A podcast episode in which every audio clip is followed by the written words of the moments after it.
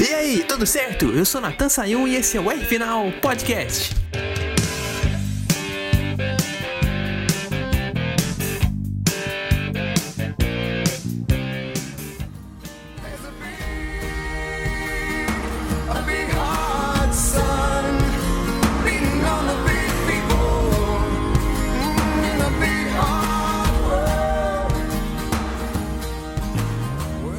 É um caminho difícil. Correr na Europa para chegar na Fórmula 1 tem os seus males, né? Aham. Tirando toda aquela parte financeira de patrocínio, tem também a parte da concorrência dos campeonatos, né? É o que a gente falou no especial da Fórmula 4, lá do portal High Speed. Você tem um fim de semana de rodadas duplas e rodadas triplas, que o importante é a regularidade. Mas só que isso na Europa é o nível mais alto nos circuitos da Fórmula 1 e observados, pelos são observados pelas equipes de Fórmula 1, né? Uma espécie de caça-talento, olheiros. Não tô falando que isso deixa os pilotos brasileiros nervosos, pelo contrário, a gente viu na, na história da Fórmula 2, ainda quando era GP2, vários pilotos chegando lá e vencendo, né? Disputando o título ainda por cima, né? Vamos citar aí Nelsinho Piquet, que ficou com vice do Lewis Hamilton. Teve o Luiz Razia, que disputou um campeonataço com o David Valsec, Aham. que foi o campeão daquela temporada lá de 2012. Inclusive, naquele ano, o Razia teve uma vitória memorável lá em Valência. Saiu de sexto para primeiro em quatro voltas, cara. Quem tá vendo isso pelo YouTube, clica no link da- que tá na descrição do vídeo e vê esse final, pelo amor de Deus. Aham. Porque esse é um daqueles que vale a pena ver.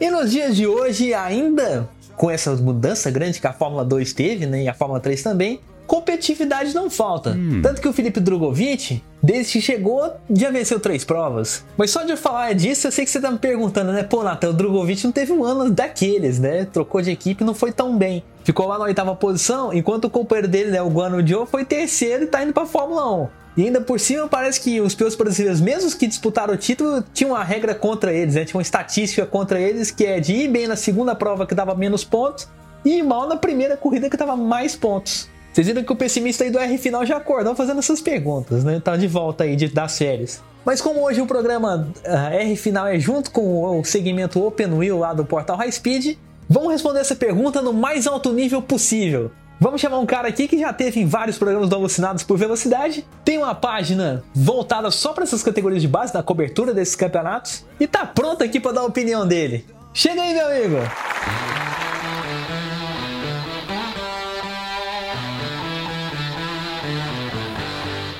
Fala galera do canal Speed, tudo bem? Meu nome é Daniel Macarenco, ou Dan Stick, do canal Grid de Largada aqui no YouTube, e agora vamos falar sobre os pilotos brasileiros da base. Ó, para falar desse problema das rodadas duplas em relação aos brasileiros, acredito que a gente tem que individualizar. Por exemplo, Enzo Fittipaldi, Guilherme Samaia e Petekoff são um caso separado do- dos outros. Enzo não teve tempo para se adaptar, Petekoff é a mesma coisa, Enzo acabou é, tendo um acidente grave, né? Quebrou a perna, infelizmente. É, Samaia, ele não se adaptou à categoria, ele deu aquele salto, já que ele se atrasou um pouco na carreira, acabou não pontuando nas duas temporadas, ou seja, não é nem questão de regularidade, não é nem questão da rodada dupla ou tripla, né? Que na, na Fórmula 2 teve primeira temporada com três corridas por final de semana em 2021 e agora muda de novo, volta para duas corridas por final de semana em 2022. No caso do Samaya, não, não foi esse o problema, foi mais é, se adaptar à categoria. Agora, outros dois que a gente pode falar, que seriam o, o Felipe Drogovic e o Caio Collet. O Drogovic, no caso dele, foi adaptação ao carro. Ele mesmo disse em entrevistas que o carro da Uni Virtuosa era muito arisco. E ele, no geral, ele não teve uma temporada boa. Teve um brilhareco ali em Mônaco e no final da temporada teve os resultados melhores, mas no geral ele não foi bem. Ele assumiu isso e depois ele ainda disse já em entrevistas que teve sim problema lá com a equipe e que agora volta para a MP Motorsport para tentar o título. Vamos ver, vamos aguardar o Drogovic para ver se ele se torna mais regular. Já o Caio Collet, ele iniciou com uma boa regularidade, ele pontuou, se eu não me engano, nas três primeiras corridas em 2021 e no final, na- depois da metade do campeonato, ele pontuou em sete corridas seguidas. Dessas sete, seis foram no top 5. Foi quarto, quinto, agora não lembro a ordem das posições, mas foi quarto e quinto colocado. Então, pelo menos pro Caio Collet, essa parte da rodada tripla não, não atrapalhou. Teve ali um meio de caminho irregular, mas no final ele se adaptou e foi muito bem. o caso, o problema das rodadas duplas, rodadas triplas, acredito que nem seja só dos brasileiros. A gente pode ver o Dennis Hauger, o Piastri, que tiveram problemas durante a temporada também, apesar de serem mais regulares, e teve outros pilotos que também tiveram o mesmo problema. Vai bem em uma, mal em duas, ou vai bem em duas, mal em uma. É questão do formato também. Muitas vezes é difícil. Você ganha uma prova, na prova seguinte você larga em décimo. Às vezes você cai, às vezes você sobe. É, é, é do formato da categoria. Eu acredito que os pilotos brasileiros, eles agora em 2022 mais experientes, possam trazer resultados ainda melhores do que no passado. E vamos ver se essa estatística melhora, né? Eu acredito que sim.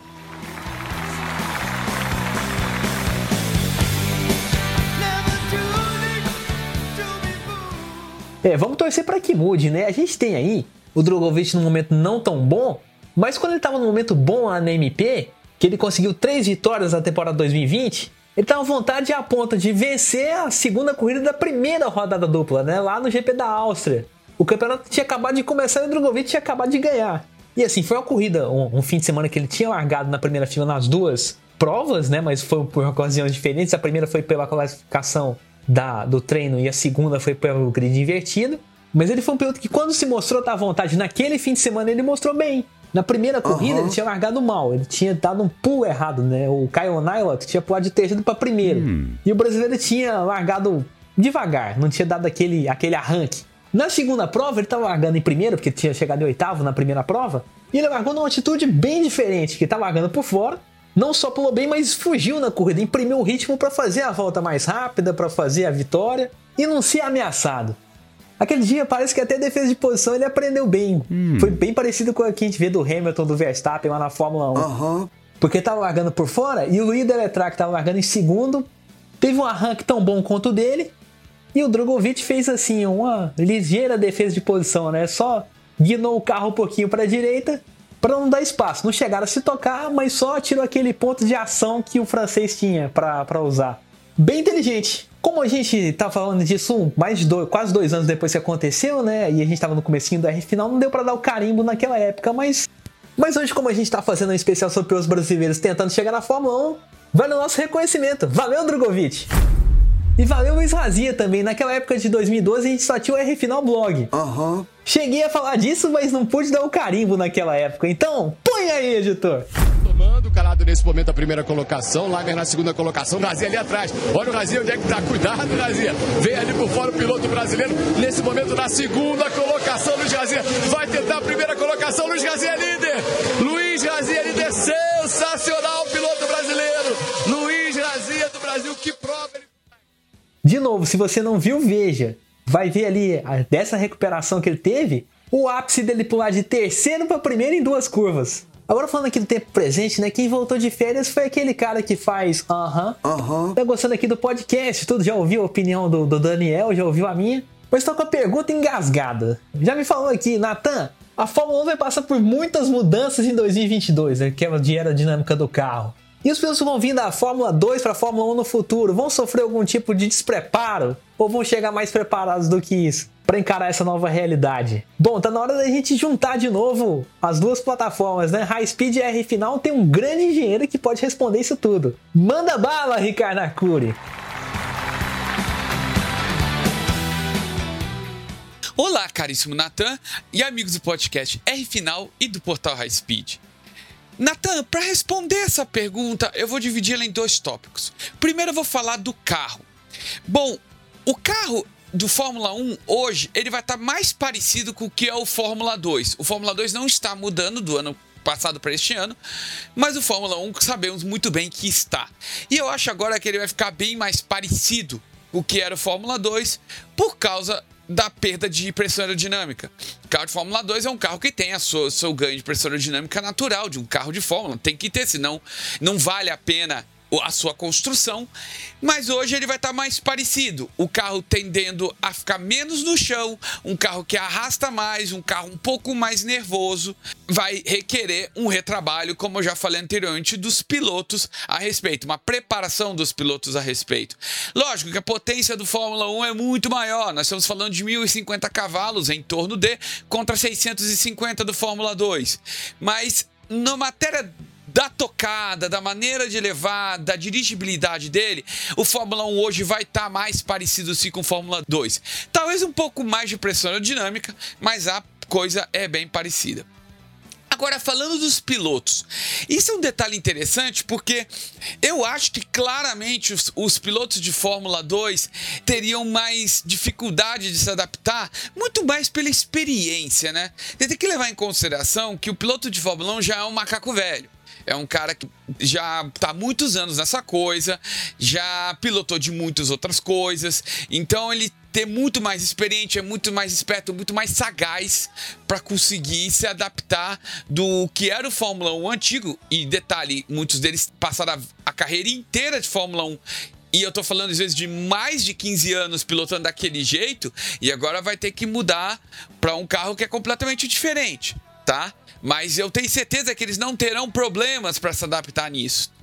Agora, os pilotos mais jovens vão ter esse problema, não vão ser tão sagazes. Não significa que eles não vão conseguir se adaptar. Lógico que eles irão, mas eles vão fazer uma velocidade menor. Eles são menos espertos, menos rápidos nessa adaptação. Então eles vão aprender, mas vão aprender na velocidade menor. Então eu sinto que os pilotos mais jovens vão precisar de mais tempo de simulador e mais tempo de carro para conseguir pegar o jeito tá? Desse carro novo. Acredito piamente que até o começo da temporada eles vão estar tá voando igual que eles estariam no carro antigo. A diferença mesmo vai ser a velocidade de aprendizagem, que tende a ser um pouco menor do que o, os pilotos que já estão na Fórmula 1, por causa desse detalhe, tá bom? É isso aí, Natan. Um grande abraço e uma boa semana a todos.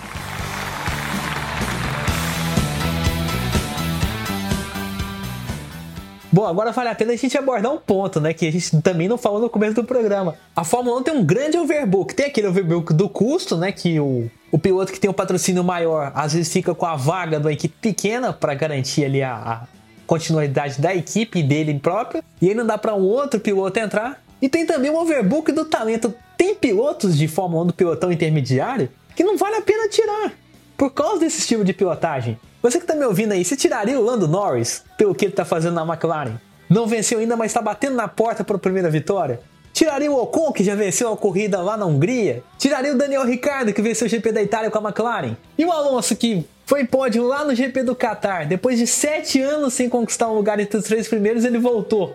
Então a gente tem uma cambada de gente tentando mostrar serviço. E a nossa torcida tem que ser para os brasileiros continuarem nesse alto nível da Fórmula 2, né? Tentarem aproveitar e procurar conhecer essas, essas configurações que a Fórmula 2 tem e que a Fórmula 1 vai ter para se prepararem para o futuro, né? Lembrando que hoje a gente tem seis pilotos da Fórmula 1 que vieram das últimas gerações de Fórmula 2. Três da última geração, que foram o Mick Schumacher, o Mazepin e o Tsunoda, e três da geração passada. O álbum que está voltando agora para a Fórmula 1 vai correr na Williams, o próprio Norris que está na McLaren e o George Russell que vai correr do lado do Hamilton na Mercedes. Então, de inspiração é seguir o exemplo desses caras, principalmente eu acho que desses dois, né, o Norris e o Russell, porque são caras que se destacaram no começo de carreira na Fórmula 1 e agora tem chance de juntar tudo isso, né, o talento natural, a experiência da Fórmula 2 e agora tentar realizar aquele sonho de infância de ser um campeão de Fórmula 1, como o Verstappen foi na temporada passada. Então, resumindo tudo que a gente falou hoje, passar pela Europa é difícil, mas tem como. É só mostrar aquele grande trabalho de dedicação. Assim a gente vai encerrando esse crossover R final e High Speed de hoje, mas não esquece de ficar ligado nas duas plataformas, né? Tem o programa Alucinados por Velocidade, que é toda terça-feira, 9 horas da noite. E lá no meu Instagram, arroba NatanRFinal, eu tô sempre postando um conteúdo de automobilismo. Ah, e também não esquece de ver a loja do portal High Speed. Tá no link da descrição do vídeo aqui, se você estiver vendo pelo YouTube. Não preocupa aqui no podcast não, a gente também te dá o endereço. Anota aí, highspeedshop.com.br. E além das camisetas, bonés e máscaras, como eu já falei lá no Open Wheel, agora tem até canecas e squeezes para você tomar água, refrigerante, suco, matar aquela sede nesse mês de verão. E sobre os nossos programas próximos, tem um especial aí que eu tô querendo fazer pro Open Wheel sobre a temporada da Fórmula Indy que vai começar no domingo de carnaval. Então fique ligado aí para acompanhar. E sobre o R final, eu falei aqui do blog escrito, né? que a gente falava de várias categorias além da Fórmula 1, esse ano a gente vai voltar a fazer a mesma coisa, só que aqui no podcast. Semana que vem tem as 500 milhas de Daytona lá da NASCAR, que é a Stock Car americana. Inclusive, falando de matérias do blog escrito, foi uma cobertura que eu fiz. A primeira corrida que eu fui em loco foi uma Daytona 500 lá de 2013. E esse ano, a edição 2022, vai ter um espacinho aqui no podcast. Infelizmente não em loco, mas falando da corrida, né? Claro que no Instagram eu vou postar algumas fotos da época que eu tava lá. Então fique ligado com tudo isso. Até a próxima e um grande abraço!